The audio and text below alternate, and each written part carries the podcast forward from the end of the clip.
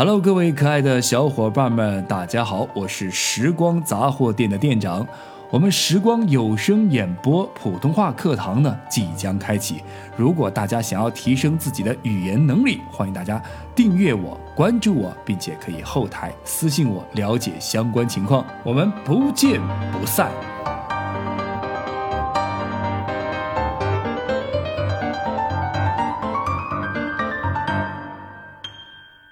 茶余诗词，古诗词背后妙趣横生的故事。怀着仕途惨淡以及对侄子十二郎悼念的悲痛心情，公元八百零四年春天，韩愈是抵达了他熟悉的广东省阳山县。看着这鸟不拉屎的地方，既熟悉又陌生，愤愤不平。同年的八月十五夜，在这个荒蛮之地，韩愈把酒高歌。韩愈写诗给张树，是发牢骚，是。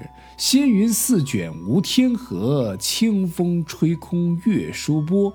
沙平水稀声隐绝，一杯相熟君当歌。一年明月今宵多，人生由命非由他。有酒不饮奈明何？啊，这是韩愈八月十五夜赠张公曹诗篇当中的一个节选。啊，韩愈以文入诗，此等作品呢，便是代表了。大家有兴趣可以看看这个完整版啊。这首诗篇提到的十生九死的关锁，又是蛇又是毒药啊！等到赦免，不知道啥时候去了。但是呢，就在这样的一个语言不通脑补下，河南人与广东人粤语的对话啊，即便在生命安全无法保证的张离之地，韩愈却也做出了政绩。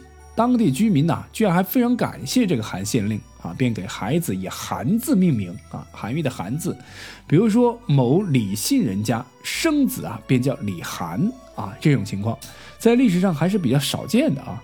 这诗篇里面最后一句话写的是一年明月今宵多，人生由命非由他，有酒不饮奈明何，让人联想到诗仙李白那种豪迈的气概，而这种情绪的进一步发展。那便是隐居了。韩愈作为一个仕途上不顺畅的文人，自然也想过啊，老子今天不上班啊，就当农民算了，直接像陶渊明或孟浩然一样隐居山林。他曾在山石中写道啊：“皆哉吾党二三子，安得至老不更归。”其实。这时候的韩愈不过是三十四岁啊，等他写《送李愿归盘古》的时候，已经是具有陶渊明式的向往了。所以后来宋朝苏东坡打趣儿道啊，都是唐宋八大家嘛，就说到：“予以以为唐无文章，唯韩退之《送李愿归盘古》一篇而已。平生愿效此作一篇，每执笔折罢，因自笑曰：不若且放。”教退之独步，说了这么多呢，其实就是一句话。哎呀，我呀肯定是比不上韩愈的，那下回再说吧。这话虽然是玩话，倒也有趣，能见韩愈文章的一个分量啊。韩愈还没有感叹到一年，公元八百零五年，唐顺宗登基了，天下大赦。于是呢，韩愈逃离了广东阳山，被朝廷改授江陵法曹参军，一个七品检察官员。但是办公地点呢，也从广东北上到了湖北荆州一带。虽然是个小小的七品芝麻官，但好歹离开了那个荒野的鬼地方，离京城长安又近了一步。在湖北荆州，韩愈没有待到一年，大唐王朝又换领导了啊！原来的唐顺宗呢，继位不到一年，屁股都还没坐热呢，甚至连自己的年号都没来得及定，就嗝屁了。继位者是唐宪宗，即元和初年，公元八百零六年。啊，这里呢，我们顺带提一下，此时大唐大环境，短命皇帝唐顺宗啊，赶上了一个非常动荡的时期。他的父亲唐德宗在位时，打算要剪除这个藩镇，可惜自己玩大了，惹出了一个四王二帝乱。藩镇不仅没有被消灭，反而越做越大，朝廷啊也很难有所作为。后来自暴自弃的唐德宗更是把兵权交给了宦官，这也开启了唐朝的宦官政治。唐顺宗也是四王二帝乱的见证者，他年少有为，身先士卒的抗击叛军，保护自己的皇帝老爸啊。此外呢，他也是一位慈孝宽大、仁而善断的储君。老天给了顺宗非常不错的天赋，他也组建了以王叔文、柳宗元为主的这个超强班底。可这地利和人和都占了，唯独不占天时啊！唐顺宗遇到了一个长寿的父亲，唐德宗在位近三十年，唐顺宗也就做了二十五年的太子。更悲剧的是，在他父皇去世前一年，他自己突然还中风了，已经是口不能言的地步。因此，在贞元二十年，李唐王朝出现了皇帝和皇太子同时病重的极端情况，这在历史上都是罕见的啊。后来呢，唐德宗啊，终于还是挂了。唐顺宗呢，也是在身体中风、卧病瘫痪的情况下继位的。在这种状态下继位的皇帝，这样高危职业确实危险系数太高了。果不其然，继位后的唐顺宗除了按照惯例大赦天下以外，完全没有办法处理政务，国家的事情只能交给朝臣去打理。一场宫廷政变就在这样的环境下发生了。顺宗继位不到两个月，就被迫立了太子，随后朝政啊也渐渐移交到太子的手里。几个月后，顺宗就突然嗝屁了。顺宗死亡的官方说法就是病死的，这也比较符合他当时的情况。啊，本来顺宗就中风之后身体就越来越糟糕，都没有办法处理朝政，这样的皇帝突然病死，大家也不会觉得意外。可为何后世对顺宗之死还是有争议呢？显然这与他死亡前后很多人表现怪异有关。比如说他的太子宪宗就非常诡异。史书记载，元和元年（公元806年的春天正月）啊，诏以太上皇。旧样谦和，亲事药膳，也就是说，唐宪宗亲自给顺宗喂药，喝了太子唐宪宗的药后，唐顺宗直接就被送走了。他的病情啊，确实可能突然发作，但唐宪宗怎么地都有洗不清的嫌疑啊。当然，关于唐顺宗之死呢，我们姑且可以再写一两篇文章来表示一下。不过此时我们已经隐约的看到了韩同学啊，韩愈同学幽怨的眼神，仿佛在告诉我，这可是我的篇章，我的主场，怎么把我晾在一边了？好吧，好吧，是是是啊，让我们重新回到韩愈大人。